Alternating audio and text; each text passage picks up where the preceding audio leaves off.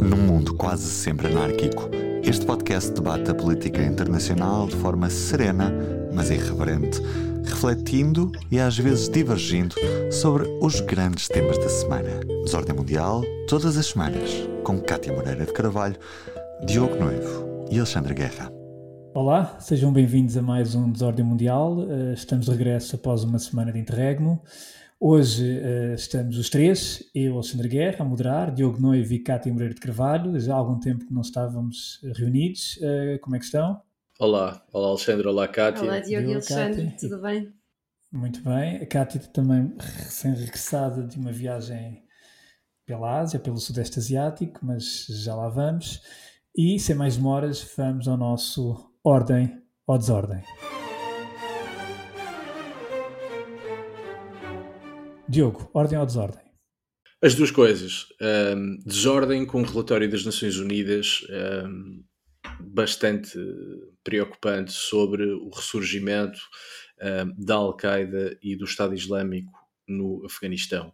O relatório é feito pela equipa que monitoriza e acompanha as sanções aplicadas ao regime talibã e o que elas nos vêm dizer é confirmar as piores suspeitas uh, de todos os analistas, ou da imensa maioria dos analistas, a quanto uh, da retirada das tropas internacionais do Afeganistão. A Al-Qaeda está a aproveitar o regime e a cobertura dada pelo regime talibã para se reinstalar.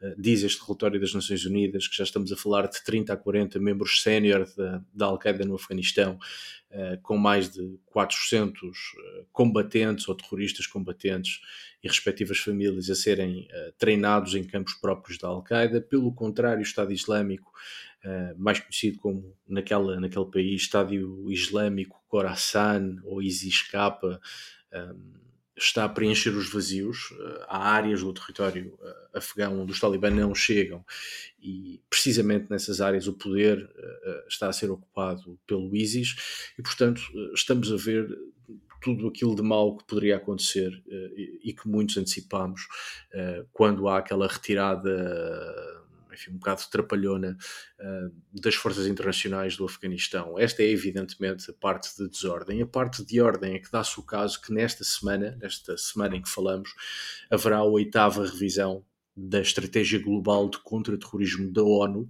um documento bastante abrangente destinado a moldar as políticas e atividades não só dos Estados-membros das Nações Unidas, mas também um, ah, as políticas da miríade de organizações que existem dentro uh, das Nações Unidas. A experiência afegã vai com certeza ser tida em conta nesta nova estratégia de, de contra-terrorismo. Um, vai ser tido em conta também o crescimento, sobretudo no Ocidente, um, da prevenção em matéria de extrema-direita. Um, e, claro, uma das coisas que antecipa esta revisão é um relatóriozinho, e nesse relatório, sem surpresa, percebemos que da revisão anterior, quem melhor se comportou foram os países ocidentais, porque uma das coisas fundamentais do, contra, do combate ao terrorismo era precisamente o respeito pelos direitos humanos, e aí, como é evidente, eh, eles são respeitados no Ocidente eh, e fora do Ocidente são o verbo de encher. E, portanto, desordem no Afeganistão, ressurgimento da Al-Qaeda, está a ter novamente uh, uma espécie de santuário graças aos talibã, eh, crescimento também eh, do Estado Islâmico no Afeganistão, mas pelo contrário parece que vem aí uma nova eh, revisão do contra-terrorismo da ONU que pode trazer boas notícias. Mas só uma nota na tua desordem, Diogo, porque além desses fatores todos que referiste muito bem, também se está a verificar um, digamos, uma, um, um alastramento da, da, da, chamada, da famosa rede Akani, não sei se estás a recordar. Sim, que, e nomeadamente... aliás, a relação entre os Talibã e a Al-Qaeda estabelece precisamente graças à família ou ao clã okay, Al Exatamente, Sim. e o seu, o, o Sirajuddin Akani, que neste momento é o Ministro do Interior, uh, tem, tem cada vez mais força dentro da, estrutura do governo e aqui a particularidade é que cada vez a Akani, a rede Akani há uns anos tinha uma lógica muito regional ou tribal, digamos assim, neste momento a Rede Acânia pudera, está-se a apoderar do aparelho de Estado, ou seja, no fundo, está a aproveitar o aparelho de Estado para começar a ter uma lógica nacional. E isto é muito interessante porque, porque no fundo, a Rede Acânia está a utilizar a, a, própria estrutura do Estado, que neste momento está a ter acesso essa estrutura do Estado nunca teve, quer dizer, e portanto é muito interessante também ver e isso. O relatório das Nações Unidas, também, passagem, não é? é? o relatório das Nações Unidas fala também da relação umbilical que existe há muitos anos entre a Al-Qaeda e os Talibã. Essa relação não desapareceu e, evidentemente, claro. quem faz essa ponte, ou uma das, eh, enfim, grupos que fazem essa ponte é precisamente a Radakani. E pronto, eu também aproveito, já que estou a falar, vou ao meu ordem ou desordem e trago o desordem. Uh, na semana passada houve mais buscas, uh, realizaram-se mais buscas do Parlamento Europeu no âmbito do Qatargate. Provavelmente já todos terão esquecidos o Qatargate, mas o Qatargate foi um foi e está a ser, uh, portanto, um, processo judicial que foi iniciado no ano passado pelas autoridades belgas, culminou numa série de tensões em dezembro do ano passado, nomeadamente de alguns uh, eurodeputados, sendo a eurodeputada Eva Kaili o nome mais sonante, portanto, desse, que era vice-presidente do Parlamento Europeu, e era também uma figura mediática, uh, nomeadamente na Grécia, que ela era deputada grega, dos socialistas gregos, e, e no âmbito dessa operação, uh, que no fundo uh, investigava e investiga subornos e pagamentos a alguns eurodeputados para tentar influenciar a imagem de alguns países, nomeadamente o Qatar, embora haja mais países envolvidos, mas o Qatar é o país mais relevante, no fundo. Entre os quais Marrocos ou Exatamente, outros, e Mauritânia também, mas o Qatar foi o país, é o país mais relevante e que terá pago somas em dinheiro estes, estes eurodeputados, incluindo a Eva Kaili, para, enfim, no fundo fazer uma operação de charme e de PR, Public Relations, juntos, que, enfim, do Parlamento Europeu e da própria Europa. Uh, houve várias pessoas detidas que chegaram a estar presas, efetivamente, a cumprir pena, nomeadamente a própria Eva Kaili, e também o Marco Tarabella, que foi outro eurodeputado uh, preso, também no âmbito também socialista, também detido neste, neste, neste processo.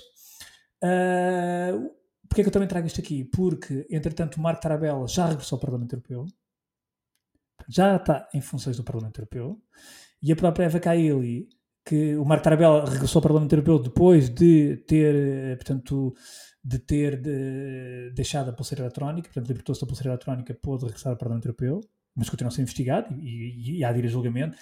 Como a própria Eva Kaili, neste momento, já está a ponderar regressar ao Parlamento Europeu, aliás, já era para ter regressado ao Parlamento Europeu há dias, ainda não regressou.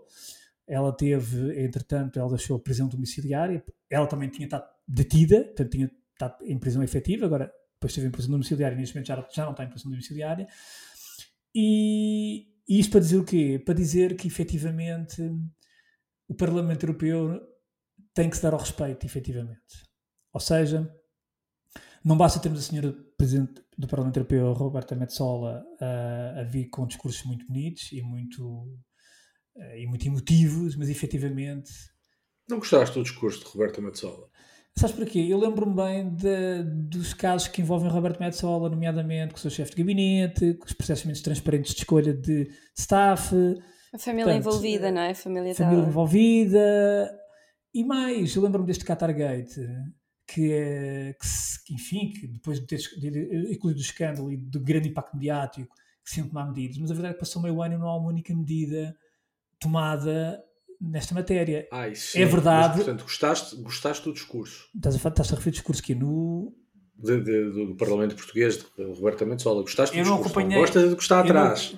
Não, ah. Exatamente, eu não, não acompanhei o discurso com atenção para poder pronunciar sobre essa matéria. Agora, o que eu digo é o seguinte: é que uh, passou-se meio ano, praticamente, ou já passou meio ano, não houve uma única medida adotada. É verdade que estas coisas demoram tempo, e é verdade que há uma proposta da vice-presidente da Comissão Europeia para se criar um órgão, digamos, transversal às várias, aos vários órgãos comunitários que tenham uma capacidade de fiscalização sobre os vários órgãos, mas a verdade é que no Parlamento Europeu, além de não se ter feito nada, quer um, o Marco Tarabella já regressou ao Parlamento Europeu e, e está a ser investigado e vai tempo. a julgamento provavelmente. Eva Kaili está a ponderar regressar ao Parlamento Europeu.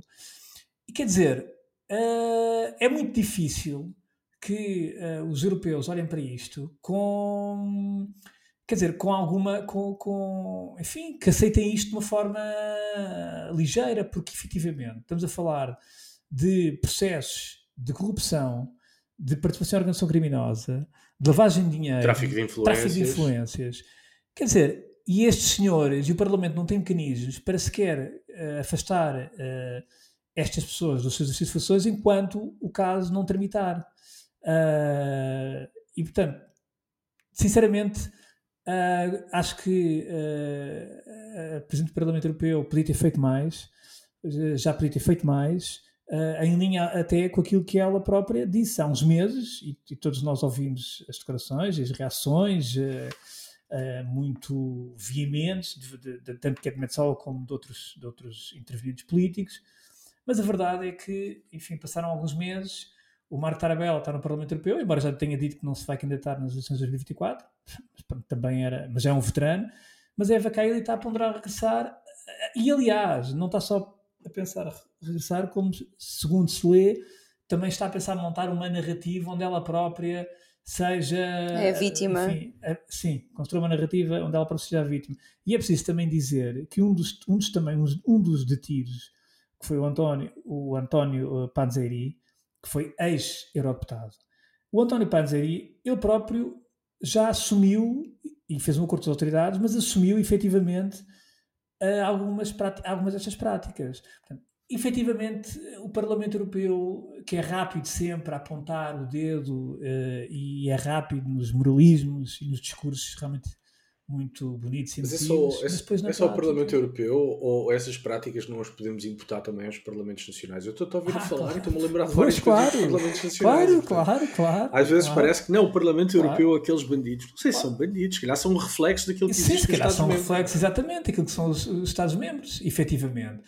Embora o Parlamento Europeu goste, goste sempre de se apresentar como uma, uma instituição ou uma entidade dotada, enfim, de uma aura quase angelical e moralista e dos, enfim, quer dizer, e na verdade... Isso acho que já é maldade tua. Se calhar é, se calhar é, é, é a forma de ver a política europeia, mas efetivamente acho que portou-se aqui uma oportunidade de se ter feito alguma coisa de forma mais concreta e a própria Roberta Metsola penso que podia ter feito muito mais nesta matéria, aliás, porque o caso, entretanto, morreu completamente. Sim, é verdade, nunca mais só ouviu falar uh, do uhum. caso. E se isso de facto acontecer, o regresso de Eva Kaili, porque ela é que tem sido mais a protagonista, que tem estado mais no centro deste escândalo, quer dizer, uh, vai haver eleições para o ano e acho que depois não se pode, as pessoas não se podem depois vir queixar-se muito dos resultados. Se isso puder ser aproveitado por alguns movimentos, movimentos mais estranhos à democracia liberal. Claro, não, eu, porque isto mina a confiança nas instituições. Claro, a única coisa que aconteceu foi que estes, estes eh, tanto que era o Marco Tarabella, quer a Eva Kaili, foram expulsos do, quer dos partidos nacionais, quer do, do, do grupo a que pertenciam no Parlamento Europeu, os socialistas. E, portanto, neste momento estão, não são não inscritos, estão no, enfim, uma bancada para este tipo de deputados que não está inscrito. E, portanto, quer dizer, também parte das pessoas, obviamente. na verdade, começa tudo nas pessoas e na forma de estar em política. Quer dizer, isso também é um facto. E, enfim. Enfim. Enfim. Kátia, é tu e tu, ordem ou desordem? Olha, eu trago. Bem, eu acho que é desordem. Não, certamente é desordem. Uh, Navalny. uh, já, já vão perceber porque A Alexei Navalny está, foi hoje uh, a tribunal mais uma vez, a cerca de 300 km de Moscovo. ele já está já está a cumprir uma, uma pena de prisão de 11 anos e meio, mas desta vez foi mais uma vez a tribunal acusado de extremismo que pode elevar a sua pena para cerca de três dezenas uh, de anos. Um, neste âmbito, ele lançou uma campanha, porque a Rússia vai a eleições, julgo que é no próximo ano, em março de 2024. Verdade. E, portanto, vai a eleições e fizeste aspas, não foi quando disseste eleições? Um, fizeste aquele sinal com os dedos da aspas. Uh, sim, uhum. sim, telepaticamente, sim. Uh, sim, uh, Putin ainda não disse se de facto vai, vai, vai concorrer ou não, mas é bem provável que sim. E obviamente que são eleições com muitas aspas. E portanto, neste âmbito, uh, Navalny, através dos seus aliados e através dos seus advogados, decidiu lançar uma campanha anti-guerra uh, para minar a campanha eleitoral da Rússia até ao próximo ano. Aquilo que ele pretende, é, ele sabe perfeitamente, e isso aliás foi dito, que ele sabe que as comunicações na Rússia estão todas monitorizadas, uh, são censuradas e, portanto, aquilo que ele pede é que com esta campanha em que ele pretende virar as pessoas contra a guerra, um, ele pretende minar a opinião pública contra Putin uh, e usar com isto a guerra. Um, e, portanto, aquilo que ele pede é também, ele fez mesmo um apelo para os especialistas nas novas tecnologias, uh, sociólogos, cientistas políticos, voluntários, entre outros, para aderirem a esta campanha e tentarem encontrar formas de ultrapassar um, a censura que o governo uh, de, o Kremlin pode impor a este discurso. Mas eles querem usar uh, o WhatsApp e o Telegram. Ele diz até que é normal hoje em dia uh, every grandmother, ou seja, todas as avós uh, na Rússia uh, têm WhatsApp e Telegram e, portanto, aquilo que eles querem fazer é mesmo isso, é usar todas as formas, todos os mecanismos que eles conseguem de comunicar e de tentar criar uma opinião pública na Rússia contra a guerra e com isto tentar de alguma forma um, influenciar qualquer que seja o resultado nas eleições, entre aspas, um, do próximo ano. Uh, e foi por isso que eu disse que, bem, que não sabia se isto era ordem, se era desordem, acho que é desordem, porque, enfim, ele continua preso, ele vai continuar preso por muito mais tempo. Um, não sabemos ainda como é que isto vai resultar, esta campanha anti-guerra. Provavelmente vai ser eh, abafada por Putin, mas acho que é de louvar mais esta tentativa de Alexei Navalny uh, contra, contra o Kremlin e, sobretudo, contra, contra Putin, que tem feito tudo para o manter preso por mais uns valentes anos, enquanto que não o consegue matar. Muito bem, esperemos que um dia Navalny possa ter um papel mais importante, que já está a ter Sim, mas verdade. que possa ter um papel mais importante na Rússia em liberdade, não é? Portanto, em liberdade, exatamente. Sim. E... Até porque hoje o julgamento foi à porta fechada, ele, os jornalistas viajaram aqueles, aqueles quilómetros todos de Moscovo, por isso que eu referi no uhum. início que foi fora de Moscovo. Foi um facto que até o próprio Navalny foi contra, Uh, e, e, perguntou porquê, uh, embora as perguntas na Rússia não tenham muitas respostas, Uh, mas os jornalistas depois quando chegaram ao tribunal foram barrados de entrar e viram apenas os primeiros minutos do julgamento através de uma televisão uhum. e depois foi tudo à porta fechada. Muito bem, hoje uh, estamos a falar de segunda-feira, uh, estamos a gravar segunda-feira à tarde, só para os nossos ouvintes ficarem situados. E muito bem, terminada a nossa rúbrica do Ordem ou Desordem, vamos ao nosso ponto de ordem. Cá estamos para o ponto de ordem. Esta semana vai ser um especial, Uh, vamos, vamos viajar à Malásia. Na verdade, a Cátia Moreira de Carvalho viajou literalmente à Malásia na passada semana. É, essa é a parte aborrecida deste episódio. Dos três, só a Cátia foi à Malásia. Exato. Mas eu tentei fazer-vos uma, uma, atualização mais ou menos diária das coisas. Sim, e, e vamos aproveitar essa viagem, enfim, e a experiência e o conhecimento adquirido na Malásia para falar um bocadinho aqui sobre, enfim, numa lógica mais abrangente, aquilo que são as relações entre a União Europeia e a Ásia, nomeadamente através da parceria estratégica União Europeia-ASEAN. A uhum. ASEAN é a Associação de, de Nações do Sudeste Asiático, é uma organização internacional que, aliás, é estudada logo em relações internacionais por uma das OIs criadas no, no meio da Guerra Fria, no final dos anos 60 foi uma OI, para os nossos ouvintes perceberem um pouco a lógica, criada numa lógica de, de bloco, de bloco de nações menos ouvidas e que queriam ter uma certa afirmação no sistema internacional, fugindo à, à, à lógica de bloco bipolar de Guerra Fria. Que, aliás, já tinham passado e uma história, nomeadamente com os, com os não alinhados, de 55, e, portanto, a ASEAN surge um pouco também nessa, nessa, nessa lógica. Aliás, estamos a falar de nações uh, que na altura eram nações muito mais pobres, a Malásia, a Tailândia, as Filipinas, portanto, uh, algumas destas nações da zona do Sudeste Asiático, e que queriam ter uma voz, de certa maneira, e percebiam que só através de bloco uh, podiam ter essa voz e fugindo um pouco àquilo que era a lógica de bipolaridade entre a União Soviética, na altura o regime comunista, e o Bloco Soviético e o, e o Bloco Ocidental, liderado pelos Estados Unidos. Portanto, a ASEAN, no fundo, foi criada com esse, com esse propósito e depois foi evoluindo e hoje em dia é um fórum de cooperação, de diálogo, de, de integração, um, que trata de várias matérias, da sustentabilidade da economia, da educação à ciência e também em questões de segurança. E é precisamente sobre a questão da segurança que a Europa, obviamente, dá muita atenção, mas no âmbito desta, desde 2020 que a União Europeia tem uma parceria estratégica com a ASEAN, portanto houve uma evolução na relação entre a União Europeia e uh, a ASEAN e os países do Sudeste Asiático, e, e isso, enfim, consubstancia-se nesta parceria estratégica de 2020, que aliás aborda vários, várias áreas, como a cooperação económica, sustentabilidade e segurança, como já falámos e vamos mais à frente, sobretudo aprofundar mais a questão da segurança, mas sobretudo é uma relação que, que também evoluiu para cimeiros regulares, ao nível dos direitos tanto do chefe de Estado, e, e, e, é preciso também ver que, só para os nossos ouvintes terem noção da importância que, apesar de tudo, já existe entre a União Europeia e a Ásia, nomeadamente países como a Malásia, por ano há 10 milhões de viagens entre os dois blocos. A União Europeia é o maior doador, portanto, para a ASEAN, para o secretariado da ASEAN, com 200 milhões de euros entre 2014 e 2020. Uh, além, daquilo, além dos 2 mil milhões de apoio bilateral que a União Europeia dá a vários países da ASEAN, portanto, entre, neste período também, 2014 2020, e também mais 155 milhões para programas específicos no âmbito da ASEAN. Ora, e tendo em conta estas abordagens e este leque de, portanto, de, de, relações que existem e de interesses que existem entre a União Europeia e a ASEAN, nomeadamente também com a Malásia, há um que é, que é, que é particular, que tem a ver com aquilo que é as questões de segurança. E nas questões de segurança, uh, claramente há um, enfim, há um, um, foco muito claro no terrorismo e na, na, no extremismo violento, na violência, no extremismo, de facto, violento, uh, que, está, que está também consignado nesta parceria. E nesse âmbito, a União Europeia uh, tem, feito, tem feito algum trabalho precisamente nesta área da segurança específica do terrorismo, da violência, do, da violência extremista.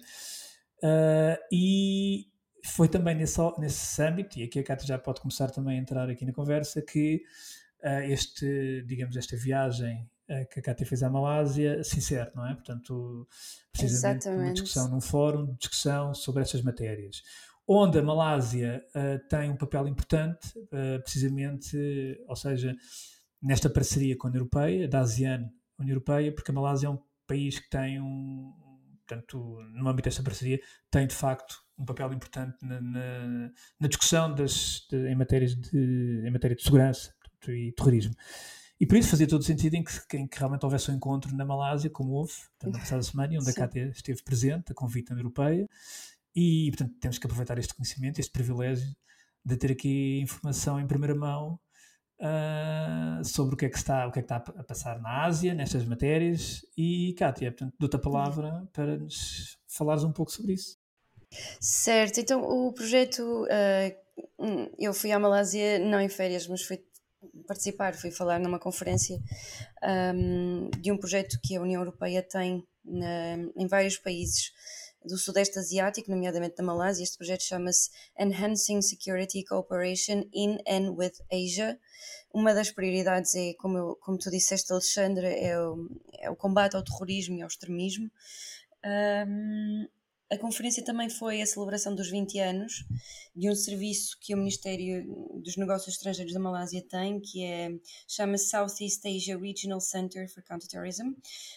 Um, e é muito curioso porque a Malásia, embora não tendo um problema muito grande de terrorismo, teve alguns foreign fighters que foram para a Síria e para o Iraque, entretanto a Malásia já foi buscar algumas destas pessoas, já as reintegrou, num, incluiu num programa de, de, de reabilitação, de, de, de desradicalização. Um, a Malásia tem uma abordagem um bocadinho diferente dos restantes países daquela zona do Sudeste Asiático, que é um, há, há, vários países no Sudeste Asiático, mas também em África e em outros lados, que olham para o, o terrorismo como um, um, um, fenómeno que ser combatido através das forças militares. A Malásia não entende este, um, o, o, combate ao terrorismo desta forma. Acredita que deve haver uma abordagem multidisciplinar. Sim, felizmente.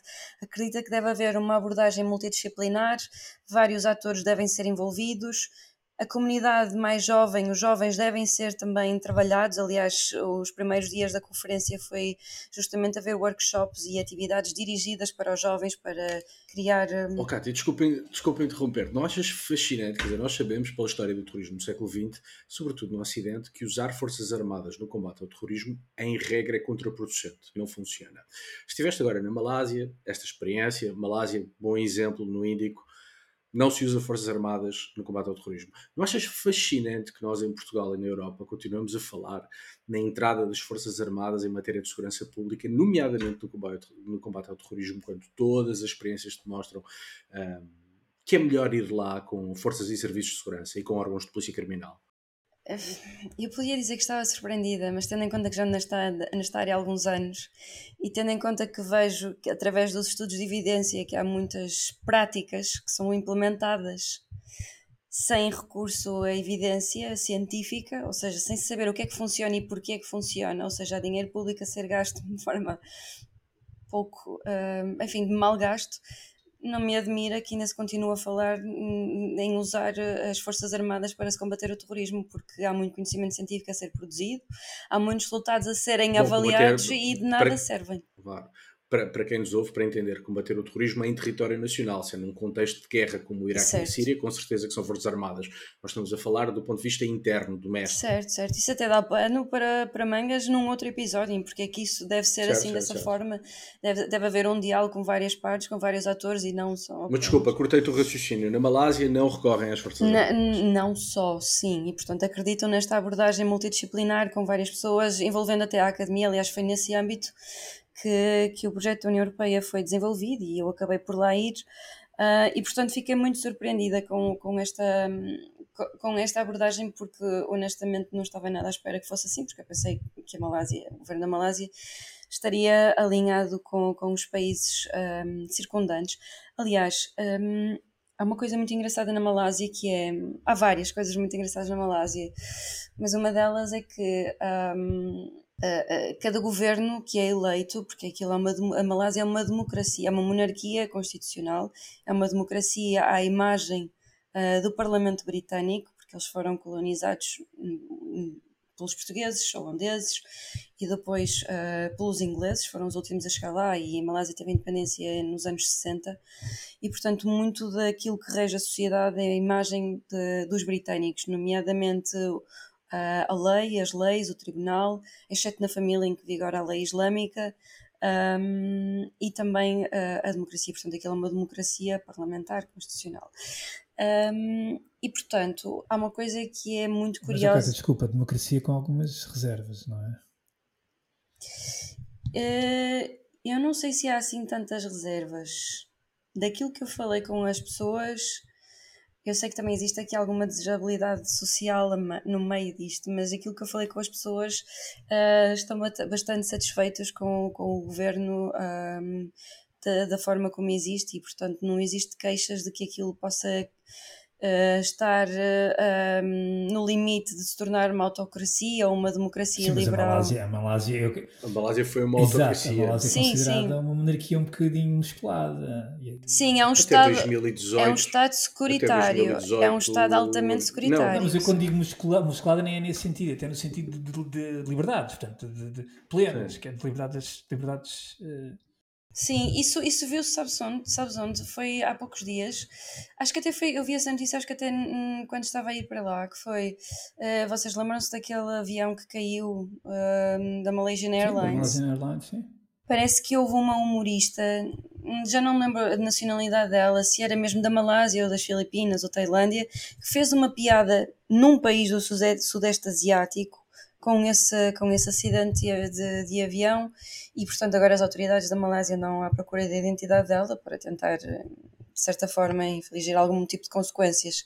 Portanto, sim, existem sempre essas, essas nuances, mas daquilo que eu vi das pessoas com quem eu falei, a Malásia está com boas perspectivas de se tornar um país cada vez mais ocidentalizado neste, neste âmbito, nesta perspectiva. E, portanto, cada governo que, que é eleito ou que toma posse, neste momento o, o primeiro-ministro chama-se Anwar, Anwar eh, qualquer coisa, que eu não me estou a lembrar do nome, Anwar Ibrahim, uh, e portanto cada governo que é eleito tem, digamos, é, é, lança um mote para a governação dos anos seguintes. E a deste ano é a governação é Madani, portanto tem alguns princípios um, que re, típicos, uh, comuns da Malásia, mas também que estão em linha com, com que estão alinhados com alguns princípios também ocidentais. Uh, portanto, é a transparência, os direitos humanos, a sustentabilidade e depois uma coisa muito engraçada que é, uh, quer dizer, muito engraçado, é apenas curioso, que é um, a Malásia tem uma sociedade altamente estratificada e, portanto, existem os malaios, que são aqueles que eles acreditam que são os malaios puros, que são muçulmanos, e depois tem os malásios indianos, chineses, chineses e depois de outras origens, mas sobretudo estes. E portanto, um, nesta ordem. Malásia e os chineses, que a China, já agora a República Popular da China, usa e não perde a oportunidade de usar para tentar, eh, não vou dizer condicionar, mas influenciar o curso da política na Malásia. Sim, é verdade, é verdade. Uh, embora isso seja algo difícil, porque o governo, os governos têm sido apenas uh, compostos por pessoas uh, muçulmanas, os malaios mesmo muçulmanos, aquilo que eles consideram os puros, os legítimos. E, e o, quem ocupa o último lugar desta estratificação são os indianos. Há pessoas que, por exemplo, quando uh, pedem, por exemplo, um Uber, que lá chama-se Grab, um, se veem que é um indiano, cancelam e, portanto, chamam o próximo. Portanto, existe ainda este tipo de discriminação que está bastante estrutural e, e enraizado e é até cultural da sociedade na Malásia. Hum, mas a Malásia tem também outras coisas que eu achei, eh, enfim, bastante singulares. Uma delas é da forma como a monarquia é regida, que é uma monarquia rotativa, portanto, eh, a monarquia lá é constituída por nove famílias reais. E, eh, e de 5 em 5 anos, uma nova uma, um novo rei e uma nova rainha são eleitos por estas nove famílias. Uh, e isto, portanto, é único no mundo e é uma coisa que acontece apenas lá. Uh, e tem funcionado. Já vamos, acho que é no 16 ou 17 rei da Malásia, que também, obviamente, também se rege do, de acordo com os princípios desta estratificação da sociedade e, portanto, é um malaio muçulmano. Um, e, e, a Malásia, pronto, foi um país que me surpreendeu bastante por, por, uma série de. por isto que fui dizendo, também pelo facto de, de, de eles na Constituição terem que. portanto, é um país que tem uma Constituição, mas na Constituição terem, terem escrito que 50% do território um, deve ser floresta.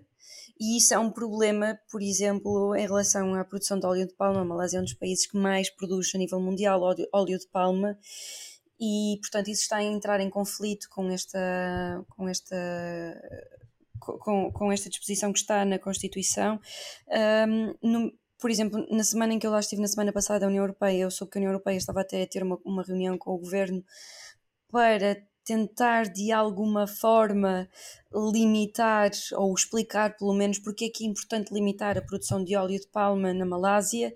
Aquilo que me disseram é que dentro de portas o governo está disponível para isso, para de facto, e portanto existe essa compreensão de que é necessário limitar a produção de óleo de palma, até porque um, por exemplo, isto é muito curioso, é mesmo viajar para o outro lado do mundo, que é o, o tigre, que é um dos animais da floresta da Malásia, é um, é um animal que precisa de vários quilómetros de habitat para conseguir sobreviver. E por causa do óleo de palmas não está a conseguir uh, ter esses vários quilómetros, porque isto é, é por animal, é por, por, uh, por tigre, não é por família de tigre.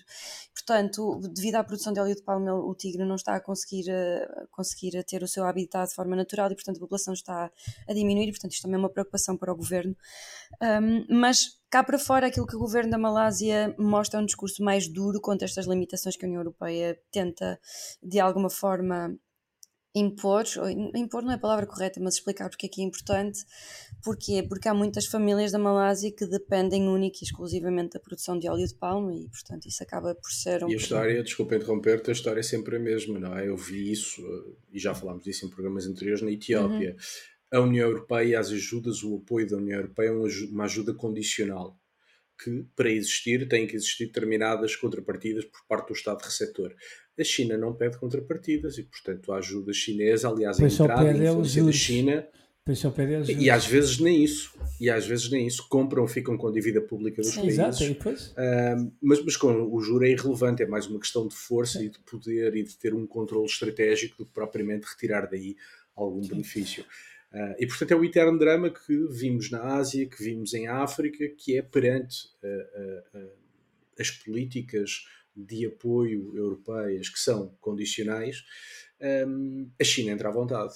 Mas, a China e sim, outros, outros mas, países. Mas eu já agora queria, queria que complementasses um pouco, no fundo acabaste por traçar um, fazer uma descrição muito interessante daquilo que é a Malásia, de uma perspectiva mais interna, mas o que eu te pergunto é de que forma é que a Malásia, a Malásia, já agora deixa, fica aqui a, indicação de que é um membro fundador também da ASEAN, no final dos anos 60, portanto,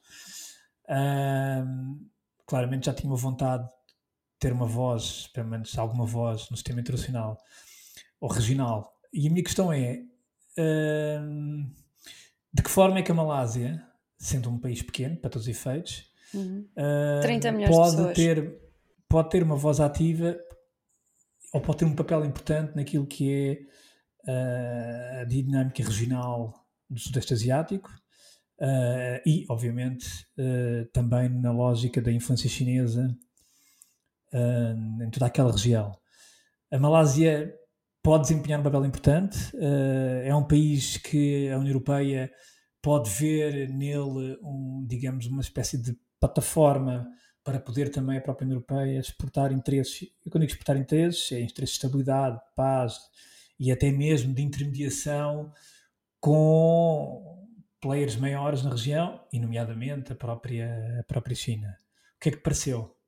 Ou é irrelevante, até porque tens outros, até tens outros estados do ASEAN muito mais, enfim, como a Indonésia, por exemplo, ou, ou, mesmo as Filipinas, que tem um parceiro fundamental, os Estados a, Unidos. A, portanto, a que Malásia é, é um país nomea, extremamente importante, nomeadamente no, a nível marítimo, no comércio e até na segurança marítima, por causa do Estreito de Malaca e também por causa do Estreito uhum. de Singapura, que é onde passam cerca de 70 mil, 80 mil navios por ano e, portanto, aquilo uh, é um fator de preocupação não só para a Malásia, mas para os países circundantes.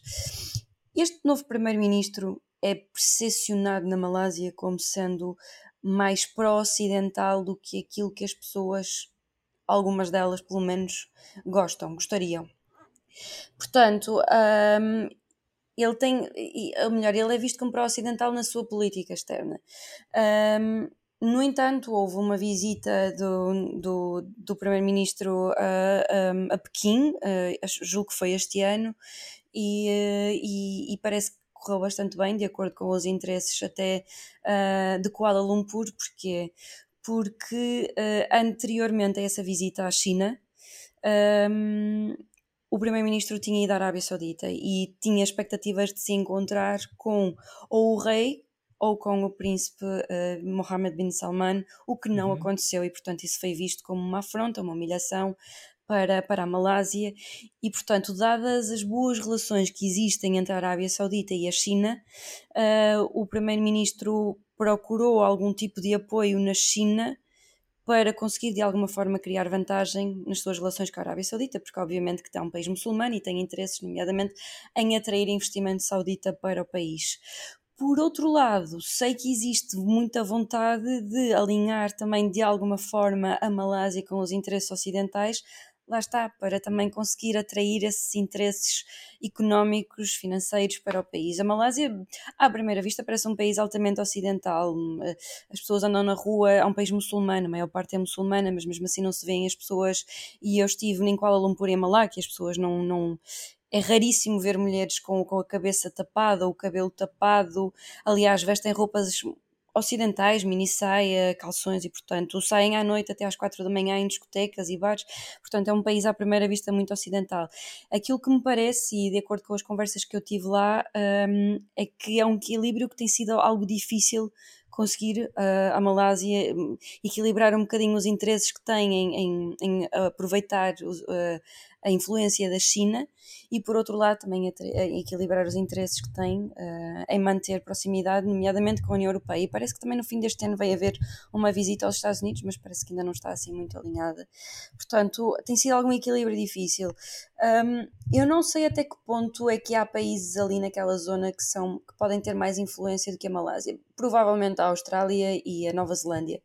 Ah, porque esses são muito mais abertamente ocidentais. Mas daqueles que não estão tão alinhados com o Ocidente, parece-me que a Malásia tem uma grande influência, sobretudo na área da segurança, não só do, do contra-terrorismo, mas também da segurança marítima, por causa disso mesmo. Tem, a Malásia desempenha um papel fundamental na segurança marítima naquela zona do, do, do globo. Pois, faz lembrar um bocadinho aquilo que é o Panamá, não é? Ou até o próprio Egito, com o canal de Suez. Embora no Panamá seja se calhar mais. Uh eh, seja um melhor exemplo, que é, é, um Estado muito pequenino, mas tem uma relevância internacional que também enfim, que ganhou com o próprio Estreito, não é? Portanto, Exatamente, sim, sim, sim. E nesse sentido. E agora outra coisa, e a nível de focando um bocadinho mais na questão do terrorismo uh, e naquilo que foi esse projeto então europeia e, e a Malásia, nomeadamente nesta conferência, que ensinamentos que retiras assim, principais conclusões, uh, se é que há alguma coisa a retirar que tenhas chamado a atenção? Uh, Olha, eu fiquei bastante surpreendida daquilo, um bocadinho daquilo que eu, que eu referi no início de, de, de, desta, desta discussão, que é, uh, é a abordagem que a Malásia, que o governo da Malásia tem ao, ao contra-terrorismo e à prevenção e combate ao extremismo violento, um, ehm, que é uma abordagem muito em linha com aquilo que são as emanações da, da União Europeia e até das Nações Unidas, que é, o, enfim, é, o, é, o, é, a compreensão de que deve haver prevenção. A aposta deve ser uhum. sobretudo na prevenção e sobretudo nas camadas mais jovens. Uh, houve o envolvimento de várias, vários jovens na, na conferência em que receberam uh, formação sobre como, por exemplo, combater a desinformação e outros aspectos. Um, e, portanto, isso surpreendeu-me essa, essa porque não, pronto, lá está, tem a ver com os nossos próprios preconceitos, não é? Todos nós os temos e esse era um que eu tinha e portanto isso surpreendeu-me pela positiva. Uh, e depois também me surpreendeu é, é, assim, a Malásia é um estado altamente securitário e muito pouco, é pouco transparente o que se passa no governo. E eu sei que existe um programa de, de, de reabilitação, de reintegração e de radicalização, quase nada se sabe sobre ele, mas surpreendeu-me também o facto de a Malásia ter tido a responsabilidade de buscar alguns dos seus cidadãos que foram para a Síria e para o Iraque, neste momento acho que estão cerca de 20 pessoas que já estão, já foram, já retornaram ao país e, portanto, uhum. já foram julgadas e também foram submetidas ao, ao, a esses programas de, de, desradicalização e reabilitação, e portanto isso surpreendeu-me, porque há países na Europa, nomeadamente Portugal, que tem várias dezenas de pessoas na Síria e no Iraque, mas nada faz para ir buscar estas pessoas, quanto mais não seja apenas as crianças, e portanto. Um, Uh, isso surpreendeu-me, esse tipo de responsabilidade. Obviamente que aquilo que depois se passa nos programas de desradicalização nós não sabemos. As pessoas, um, de certa forma, foram como quase que obrigadas a integrar esses programas de desradicalização. Portanto, até que ponto é que elas de facto vão ser desradicalizadas ou que se vão afastar dos movimentos terroristas e extremistas, não sabemos, mas eu acho que o ponto importante aqui a reter é que alguma coisa está a ser feita e eu acho que isso é a parte mais importante.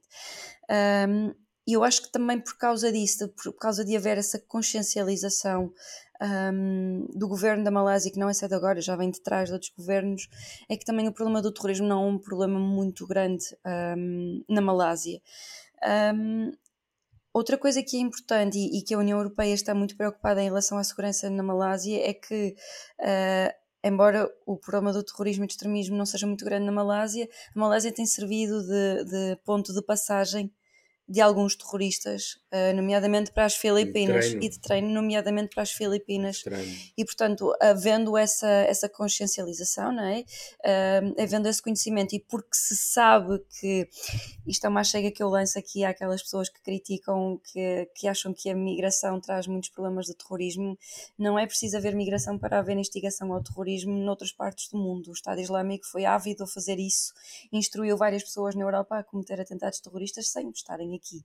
Portanto, havendo essa, essa noção de que as pessoas podem estar no outro lado do mundo, mas recrutar, eh, radicalizar ou instigar outras pessoas para a prática de violência no outro lado do mundo, nomeadamente na Europa, Portanto, um, esse também é um dos pontos que faz com que a União Europeia tenha interesse, obviamente, em intervir nesta zona do mundo.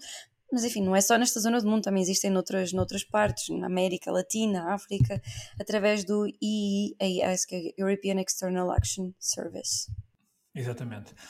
E muito bem, uh, chegamos aqui ao fim do ponto de ordem, hoje com um tema que foge bastante à agenda, mas não, nem por isso deixa de ser interessante. E eu, eu, digo já que estou, fica cheio de inveja pela inveja da Cátia, tenho que admitir. Deixas-me mas... só dizer uma coisa para concluir, se me permites. Que é, eu visitei Malaca e eu acho que os nossos ouvintes devem saber que. Hum, que Malaca uh, foi, uh, foi ocupada pelos portugueses, Afonso Albuquerque. Uh, a história da ocupação é curiosa, porque Malaca tinha um, enfim, aquilo não era Malásia, era, era Malásia, Indonésia, Singapura, era um território só. e havia o sultão em Malaca, e Malaca já era um ponto de grande riqueza naquela zona uh, já era conhecido por saber isso, os portugueses já estavam na Índia e, portanto, sabiam, já tinham ido lá uhum. várias vezes e sabiam que havia ali muita riqueza. Então engendraram o plano, isto está num museu de Malaca, engendraram o plano de atacar Malaca para pilhar Malaca. Não, a ideia não era ocupar Malaca, era pilhar Malaca tudo o que pudessem no dia do casamento da filha do sultão, que era quando as forças estariam, é? as forças de segurança, os, os, o exército estaria distraído e, portanto, não ofereceria tanta resistência. O que acontece é que, de facto, um, a sultana era uma guerreira e, portanto, tinha um exército de mulheres que deram bastante luta aos portugueses. Isto não é muito reconhecido pelos portugueses porque é visto como uma humilhação, mas deram bastante luta aos portugueses. Mas ainda assim, os portugueses conseguiram uh, pilhar imensa coisa, tanta coisa, tanta coisa, que quando tentaram zarpar, o barco afundou e portanto eles foram obrigados a voltar para Malaca e pronto, e vai daí, então decidiram ficar e de facto aí ocupar e construíram um forte com cerca de 2 km. Hoje em dia existe uma réplica dessa, dessa nau, acho que é uma nau lá em Malaca e por incrível que pareça, um bocadinho contrária à narrativa que nós temos ouvido muito aqui em Portugal, os portugueses não são vistos como uma força opressora nem como um, colonizadores maus. E eu perguntei isto quando estive em Malaca, uh, nomeadamente ao guia turístico que, que acompanhou a minha visita, e aquilo que ele me disse é que um, quando os portugueses lá chegaram, as pessoas de Malaca até estavam contra o sultão e, portanto, até apoiaram, de certa forma, os portugueses contra a expulsão do sultão e, e portanto, viveram. Uh, obviamente que os portugueses cometeram violência, nomeadamente forçaram o casamento entre portugueses e mulheres de Malaca. Um, e, e, obviamente fizeram a ocupação, houve mortes, mas disseram-me que, por exemplo, a história de violência crua e fria e história de massacres houve na Filipina cometido por parte dos espanhóis, mas em relação aos portugueses essa, eh, essas narrativas não existem e portanto os portugueses, aliás os portugueses que habitam em Malaca, que têm nomes portugueses e que falam o português que era falado na altura em que Afonso Albuquerque chegou lá, ainda é aquele português que é falado lá, é perfeitamente possível acompanhar, conseguir acompanhar parte daquilo que dizem. Há palavras que são exatamente iguais ainda hoje em dia. Um, as pessoas que são descendentes desses portugueses dizem com bastante orgulho que são portuguesas uh, e fazem até a questão de destacar essa, essa herança que trazem, muito mais até do que os britânicos ou os holandeses que deixaram e que estiveram também lá. E portanto, acho que também é importante deixar isto aqui, porque a história do colonialismo também tem muitas nuances e muitas zonas cinzentas e não é tudo a preto e branco. Claro que não. E foi um belo apontamento histórico. Uh, e aliás, já percebemos que tem jeito para ser guia turístico em Malaca, portanto. Adorava voltar lá. Para carreira no, para, para carreira alternativa não deve ser nada mal. Nada. E pronto, chegamos ao fim do nosso ponto de ordem. Uh, esperemos que tenham gostado. Vamos agora ao nosso Sem Fronteiras. Sem Fronteiras, posso eu começar? Uh, eu trago um livro que estou a ler, um livro muito bom, da Anna Applebaum. Eu nunca sei dizer bem este nome, mas é jornalista, historiadora que tem nos últimos anos, nos últimos anos, tem tido um, enfim, um, uma notoriedade crescente. Este livro é A Cortina de Ferro, é um livro que foi editado... Já é um clássico. Sim, já é um clássico, foi editado em 2012, se não estou em erro, mas só agora em março deste ano é que foi editado em português pela Bertrand Editora. Este livro é um livro a Ana Paulano tem, enfim, foi jornalista que já trabalhou em vários órgãos, como o Economist, Washington Post, Spectator. Spectator. Ela atualmente está, faz parte da, da Atlantic, uh, mas tem uma vasta obra uh, em termos de livros de história. Talvez o mais conhecido dela é o Gulag, uh, não sei exatamente o título, mas é um livro sobre o Gulag de 2000, de, enfim, do, do início dos anos 2000. Aliás, ela ganhou o Pulitzer com esse livro. E este, a Cortina de Ferro, a destruição da Europa de Leste, 1944-1956, e é um livro que uh, estuda muito e aborda muito uh, a, uh, os primeiros anos dos, dos, países do Bloco, enfim, daquilo que ficou conhecido como o Bloco de Leste, Uh, e nomeadamente uh, o perfil do, dos comunistas e dos vários partidos comunistas que uh, estiveram nesses, nesses, nesses países.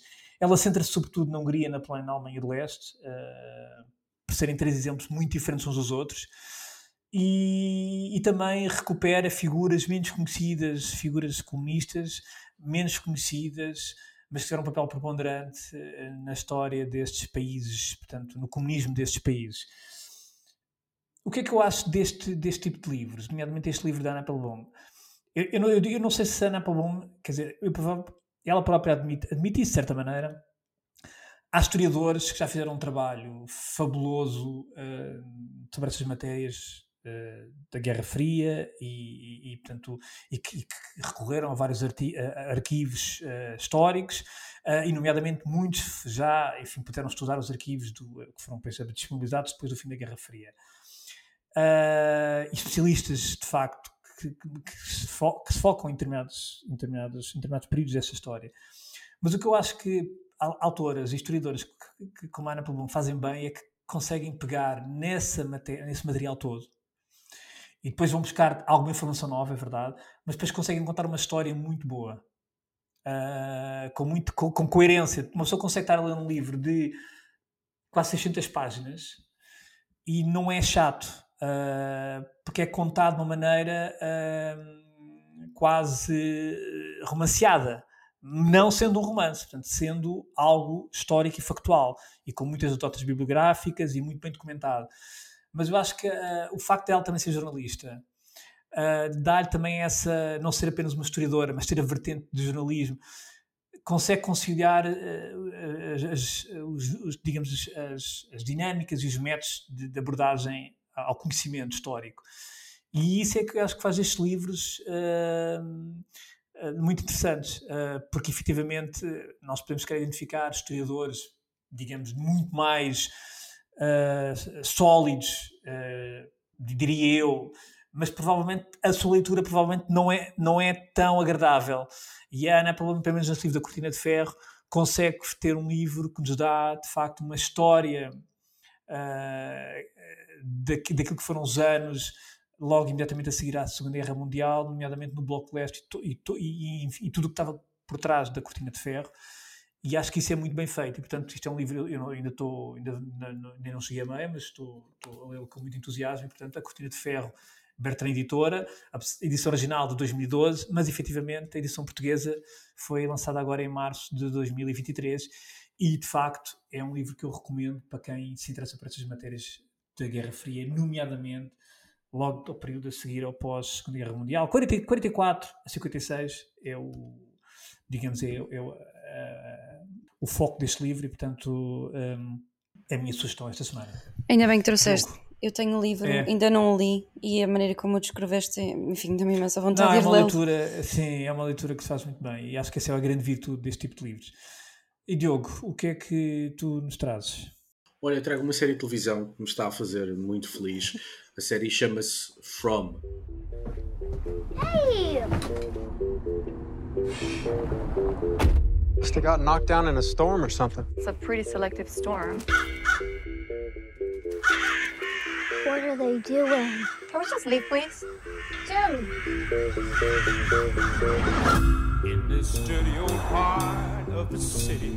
Maybe we missed the sign for the highway. We didn't miss the sign. When the sun refused From é uma série que estou a ver na HBO Max e que, sem estragar a história a ninguém, conta a história de um grupo de pessoas que se veem presos numa cidade do interior norte-americano. As estradas levam a lado nenhum, quem cai naquela cidade não consegue sair da cidade. Um, e portanto é uma história que está entre a fantasia, o terror, o suspense. Aliás, estamos a ver a série, é muito difícil traçar a fronteira entre realidade e fantasia, e nesse sentido a série tem vários uh, piscares de olhos a uma grande série do passado chamada Lost, Perdidos. De resto, o protagonista de From entrou também em Lost, é o ator Harold Perrineau, que em Lost fez de Michael, em From faz de xerife, enfim, do homem que tenta criar ali uma estrutura de convivência mais ou menos saudável, porque esse é o outro lado giro da série que também existia em Lost, que é explorar como é que os seres humanos reagirão se forem colocados em situações adversas, isolada, isolados, circunstâncias quase laboratoriais e perceber como é que se trata a ordem humana uh, em contextos de adversidade. A série tem também um conjunto de referências ocultas a uma outra série mais recente e menos famosa do que Lost, chamada Wayward Pines, da, qual gostei bastante. Um, e portanto, From, seja por aquilo que conta, seja pelos temas que explora, seja por uh, ter ali vários pontos de, de contacto com Lost, que foi outra série que me fez muito feliz, e com Wayward Pines, é uma série que me está a agradar muito os finais de dia, e portanto trago aqui From, que podem ver na HBO. Excelente sugestão, eu não conheço, mas fiquei muito curioso. Embora nunca tenha visto Lost, tenho que. Tenho que... É para Alexandre, arruma as tuas coisas e passa nos recursos. Pronto, eu também não, eu também não. Mas, mas a mim, pronto, enfim, vocês já sabem que é normal. Mas eu Lost confesso que nunca foi uma série que me tenha puxado, mas. Uh, mim também não. Talvez esta Acabou. que Acaba este programa, Alexandre. Eu vou acabar com a Cátia e passo agora para Eu já acabo, eu já acabo. Cátia, eu vou acabar em grande até. Epá, vou acabar em grande. Eu vou acabar com o último álbum dos Rammstein que se chama Zeit, que significa tempo.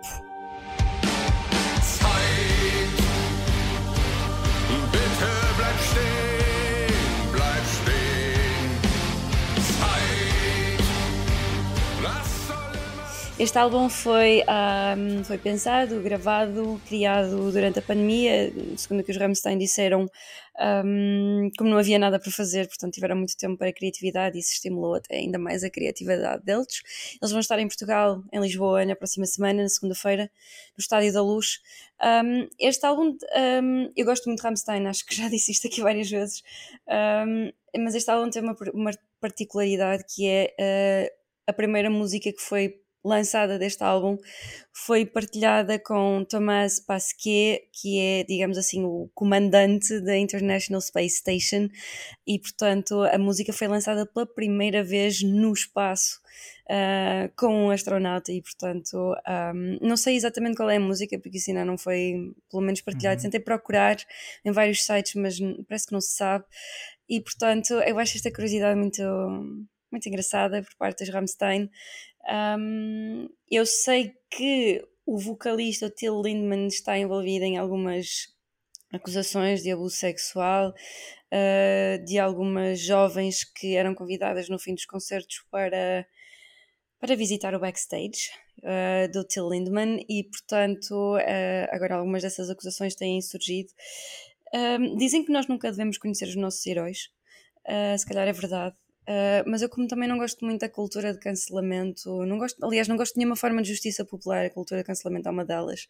Eu vou na mesma ver Rammstein porque gosto é da música, enfim, e não, e não do resto. Ah, portanto, Kátia, tu separas artista e arte, dizes que uma coisa é o artista, outra coisa é a arte, e antes um, tiveste uma atenção matizada para aquilo que foi o colonialismo português. Acho que te estás a arriscar. Está a arriscar bastante. Acho que estás a arriscar. Neste programa fizeste bingo. Sim, sim, a Cátia está. Pá, se isto afundar, olha, culpem-me. Um muito, muito, muito minado. eu, eu, eu, eu gosto muito de, de explorar as áreas cinzentas das várias coisas da vida.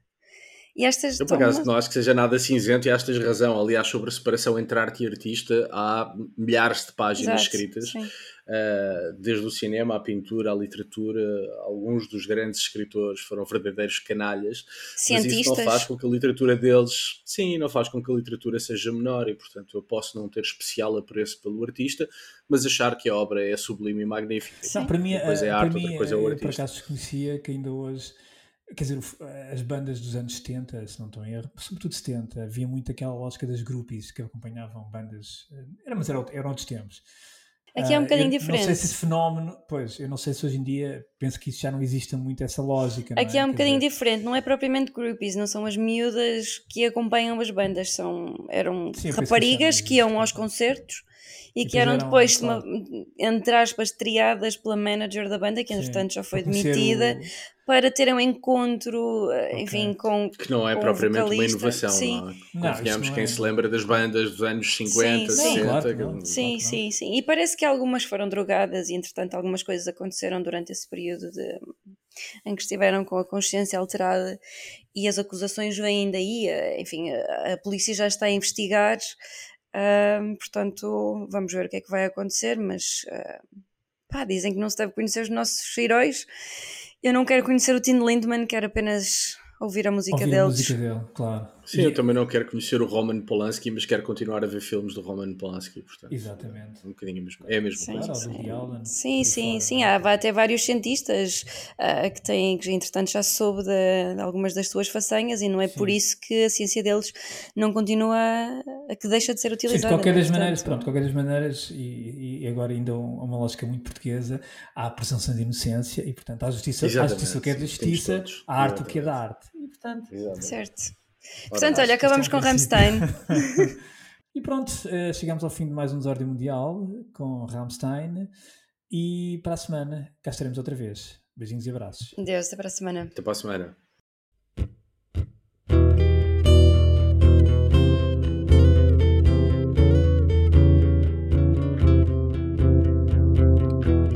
Pode voltar a ouvir este conhecer novos episódios em público.pt e na sua aplicação para podcasts. O público fica no ouvido.